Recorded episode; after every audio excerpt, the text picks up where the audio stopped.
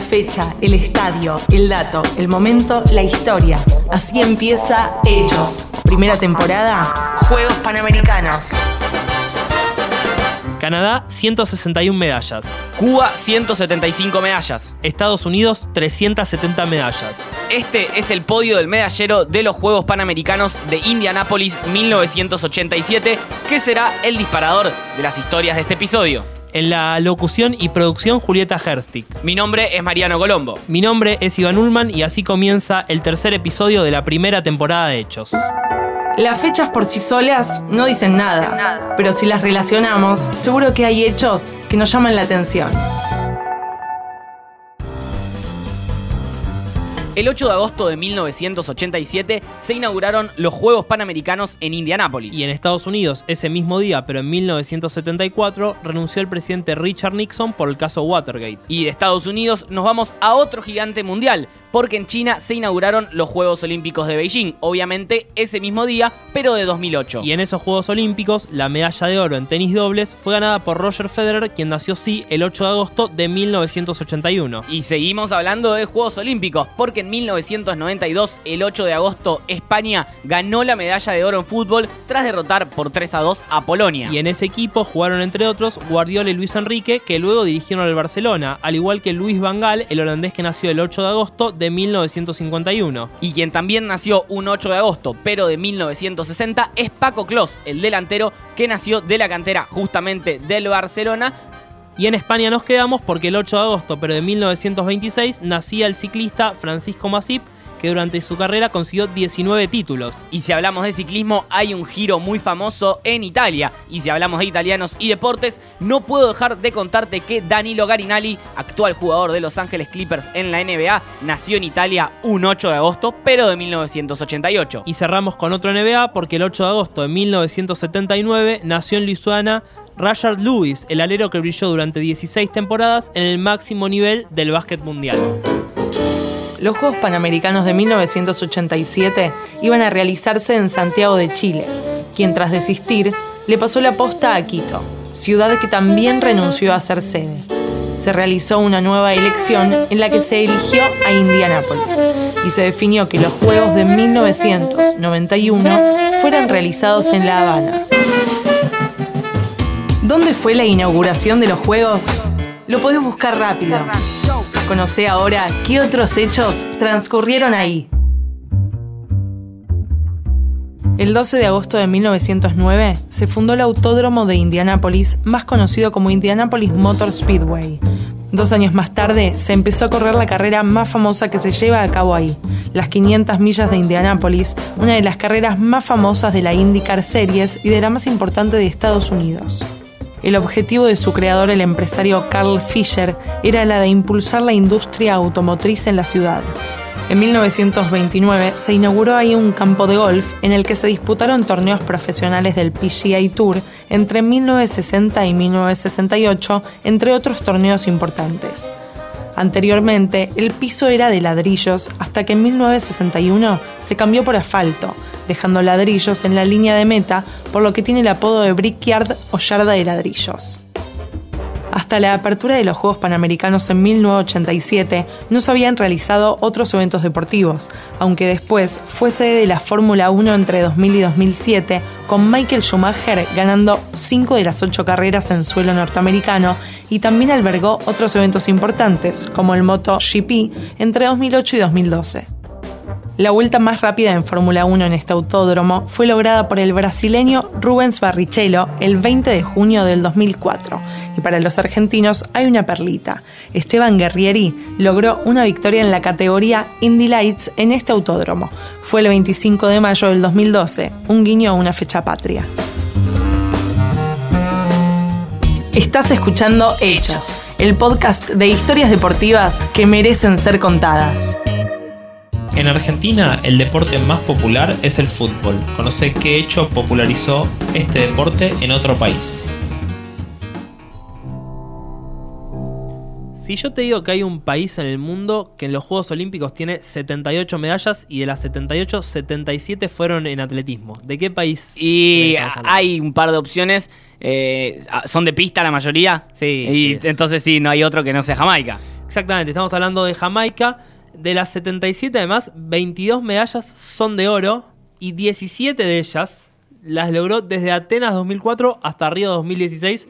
Obviamente el gran responsable es ni más ni menos que Usain Bolt. Sí, no podía ser de otra No. manera, no estamos hablando No. de un extraterrestre. Sí, de un extraterrestre. Ahora de vuelta, ¿por qué Jamaica obtiene estos resultados en atletismo? Porque sí, algunos hablarán de la genética y Hay de todo, Hay de pero sí, todo. pero ¿hasta dónde hay que irse para...? ¿Hasta dónde hay que irse? Hasta el año 1910, porque ese mismo año se empezó a disputar en Jamaica el Boys and Girls Champs, un campeonato juvenil que se transmite por televisión, llena estadios y donde comienzan a dar sus primeros pasos las estrellas futuras del atletismo, ¿no? Digo, imagínense acá un torneo nacional juvenil de atletismo llenando estadios Sí, con eh, televisación. es- Gracias que si a veces vemos algún campeonato internacional en alguno de los canales deportivos más importantes del país. G- Es gracias si algún día nos enteramos siquiera que hay, porque por ahí lo encontrás, pero de suerte, es muy difícil. Pasa hoy en día con los campeonatos nacionales acá, eh, no se comunica que hay. Después cuando llega un Juego Olímpico de la Juventud, como fue el de Buenos Aires 2018, uno por ahí quiere ir a verlo y no hay entradas.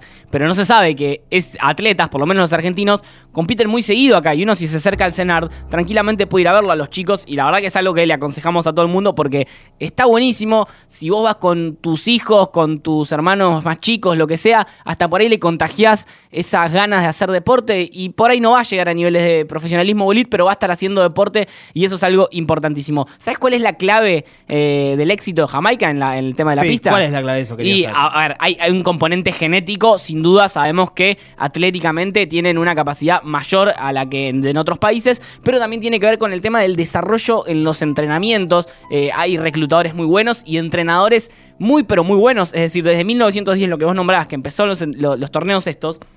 Jamaica creció muchísimo y cuando crece mucho no crece solamente el atleta, crece todo lo de alrededor, lo- los entrenadores, la infraestructura, obviamente después de un tiempo ya la genética predomina. Y el deporte cada vez se va profesionalizando más y no alcanza solo con lo que un atleta puede hacer adentro de la pista, de la cancha o, o o donde le, le haga falta, digo, tener que competir, digo, sino que tiene que tener afuera un equipo que le dé Exactamente. lo que él necesita. Bueno, eh, según Bolt, por ejemplo, dice que la receta del éxito está en la cultura deportiva única que tiene la isla. A ver, los velocistas son las superestrellas deportivas, como por ejemplo puede ser acá un futbolista. Allá los velocistas son quienes eh, rompen con todo, justamente lo que hablábamos antes, el marketing, eh, la publicidad y todo apunta a ellos. Y obviamente también hay una ayuda estatal importantísima, porque si no los atletas que podrían convertirse en profesionales en algunos momentos decidían irse a estudiar a. Estados Unidos o a Inglaterra. Claro, les vienen tenían- con una beca Claro. y les ofrecen todas las facilidades posibles a cambio de representar justamente a ese país. Estamos hablando de Estados Unidos, por ejemplo, ¿no? Sí, o, o Inglaterra. Por eso, el Estado de Jamaica dijo, bueno, vamos a tener un programa estatal de becas que en coordinación justamente con los centros universitarios les permite desarrollar su carrera en Jamaica. Entonces, por ahí pasa otra de las claves, ¿no? Porque a veces tenés buenos atletas o buenos deportistas, pero que deciden irse a otro lugar del mundo. En este caso, eh, justamente para quizás puntualizar más y, poder conocer un poco más y aparte verlo con imágenes, que siempre está bueno, el documental de Bolt, que no sé si está en Netflix, eh, muestra muchísimo de esto, de, sus comienzos ahí mismo en Jamaica y ves realmente el nivel que hay. Hay un millón de chicos que están corriendo y que están muy bien. Estamos hablando de un extraterrestre como es eh, Usain Bolt, pero también tenemos Johan Blake, tenemos muchísimos otros corredores de, de la isla que son muy pero muy buenos. Y además de Usain Bolt, podemos nombrar entre los atletas más destacados a Deon Hemmings, medallista olímpica de oro en Atlanta en 1996, y a Marlene Otey, quien entró en la historia al convertirse en la primera mujer de un país anglofo-caribeño en subir al podio olímpico. De esta manera entonces conocemos un poco más de lo que es el atletismo en Jamaica. Fue la segunda vez que los Juegos se realizaron en Estados Unidos. La primera oportunidad fue en 1959 y la sede fue la ciudad de Chicago. ¿Qué mejor que recordar un gran hecho de los Juegos con uno de sus protagonistas? Y es hora entonces de recordar la gran actuación que tuvo José Lozano en patín carrera en los Juegos Panamericanos de Indianápolis en 1987 y para eso estamos en comunicación telefónica justamente con José Lozano. ¿Qué tal José? Iván y Mariano de hecho te saludan. ¿Cómo estás? Hola, buenas, buenas tardes, eh, buenos días. Bueno, eh, primero te corrijo, José Luis Lozano, en completo, y 19, no sé si dijiste 87 o 67, pero bueno, fue 1987. Sí, 87, Los- 87 en, los Juegos India- en Indianápolis. En Indianápolis, correcto.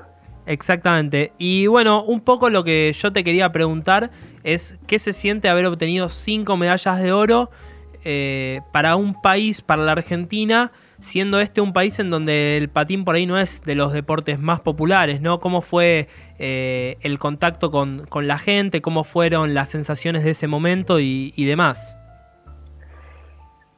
Eh, fue una experiencia muy, muy, muy buena, muy especial porque, eh, como vos bien decís, el patín carrera en Argentina eh, no, es tan conocido como el fútbol, el tenis y otros deportes. Es un deporte totalmente amateur, pero bueno, tiene sus campeonatos internacionales también, eh, panamericanos, sudamericanos, campeonatos del mundo.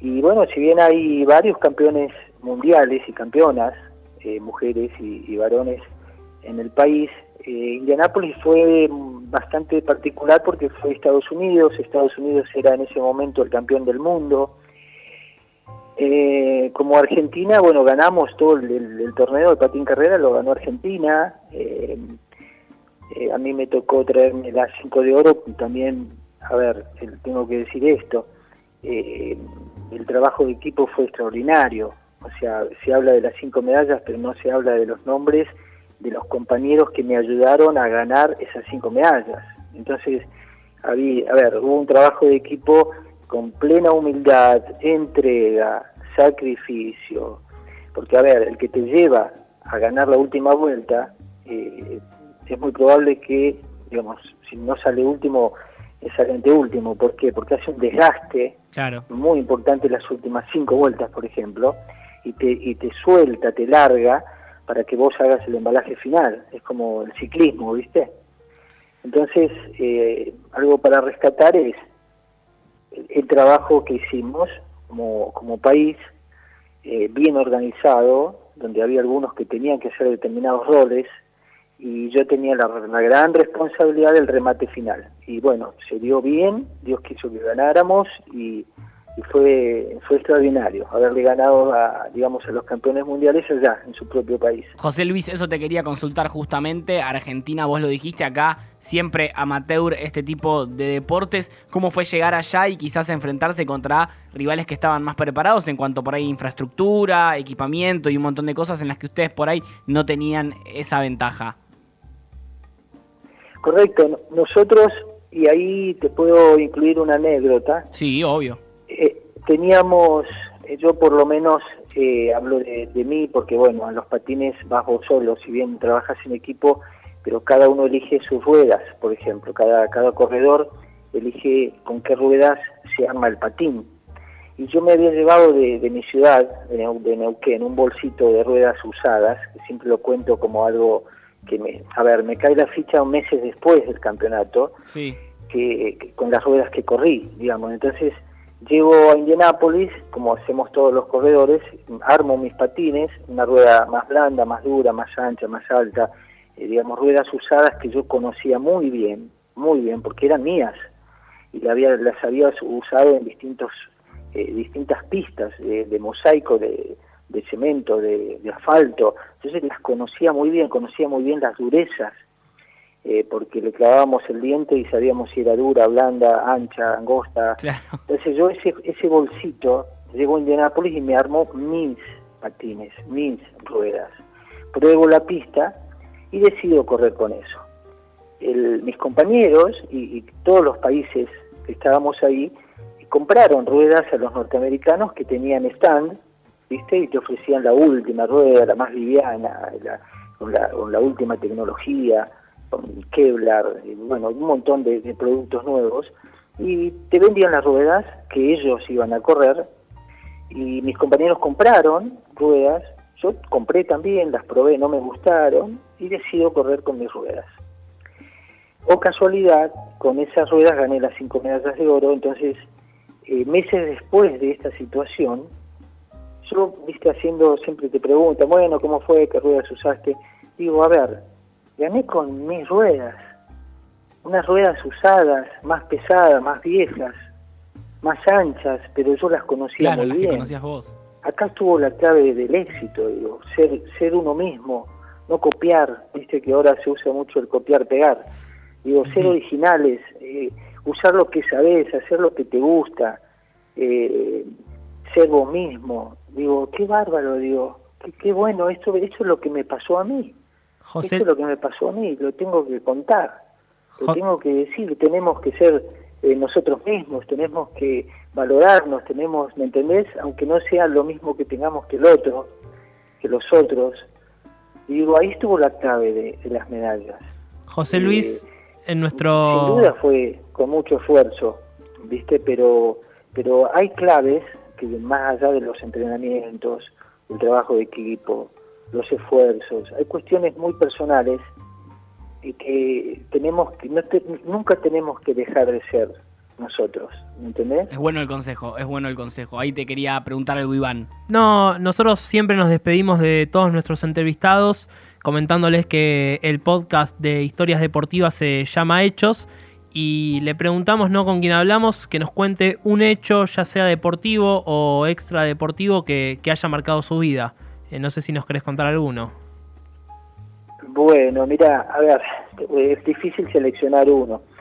Eh, yo voy a seleccionar algo triste que me pasó cuando era chico, que fue cuando murió mi papá. Yo tenía 10 años y en esa época no había casas velatorias, ¿viste? Entonces lo velaban al muerto en la casa, en la casa familiar. Entonces a mi papá lo velaron en la pieza donde dormíamos, ¿viste? Es decir, en la pieza levantaron la cama tipo de perfil y pusieron el cajón y todos los vecinos vinieron a casa y fue todo un trauma para mí. Yo con 10 años andaba de la casa de un lado para el otro llorando, iba al cajón, venía, salía, entraba. Entonces a mí me marcó mucho la muerte, me dio mucho miedo la muerte. Sí. ¿Dónde está mi papá? ¿Dónde voy a ir yo cuando me muera? Si se muere mi mamá, ¿en ¿dónde voy? ¿Me mato? ¿Qué hago? ¿Me entendés? O sea, la muerte me traumó a tal punto que eh, yo tenía 16 años y me hacía, voy a decir algo privado, pero te lo digo, yo me hacía pis en la cama del miedo a la muerte, ¿sí?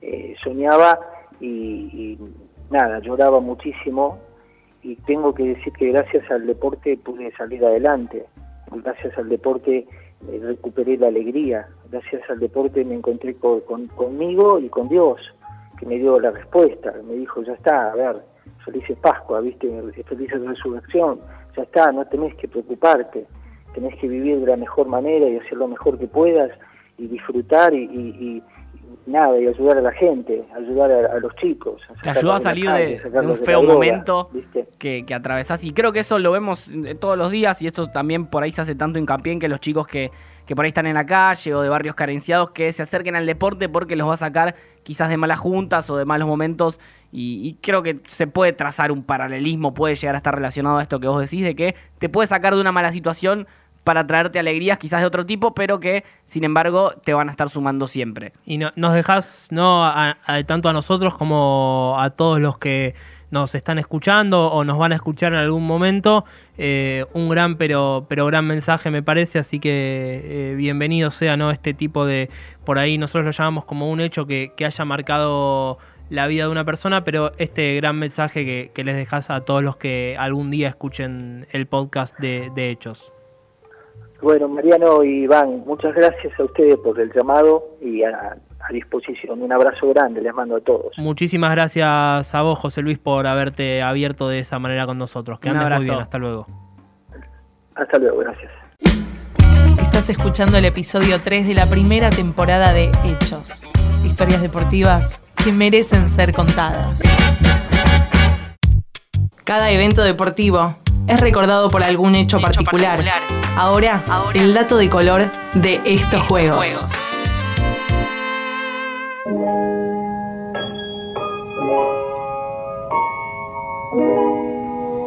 Vos sabés que los Juegos Panamericanos de 1987 se iban a disputar en muchas ciudades Sí. antes de decidirse que finalmente eh, iban a realizarse en Indianápolis, ¿no? Primero en Chile. Sí, pero pará, está 87, Chile, ¿no estaba Pinochet todavía? Sí, estaba Pinochet todavía y al igual que había renunciado para la edición de 1975, también decidió renunciar para la de 1987. Y por eso Guayaquil, Ecuador, Sí. eh, que era la sede suplente, eh, se iba a hacer cargo, pero ¿qué pasó en el medio? Y declinó también. Entonces, ¿qué, pasa? ¿qué hacemos, muchachos? Si Ecuador dice que no, eh, Chile no, Ecuador no, ¿qué hacemos?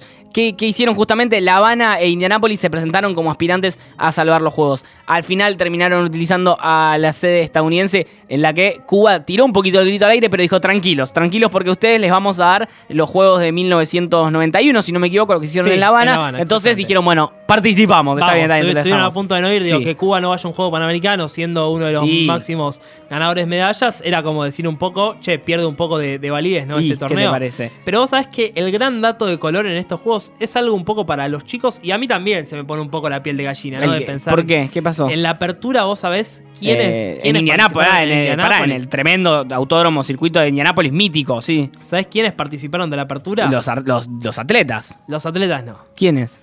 Se armó el mundo de Mickey Mouse, Nah. el pato Donald, se convirtió en Disney. El autódromo en donde se corren las 500 millas de Indianápolis Sí. se convirtió un poco, como decíamos, en Disney. 6.500 artistas en vivo participaron de la puesta en escena en lo que fue el mayor espectáculo de entretenimiento en vivo al aire libre hasta ese momento, ¿no? Qué importante, 6.500 personas.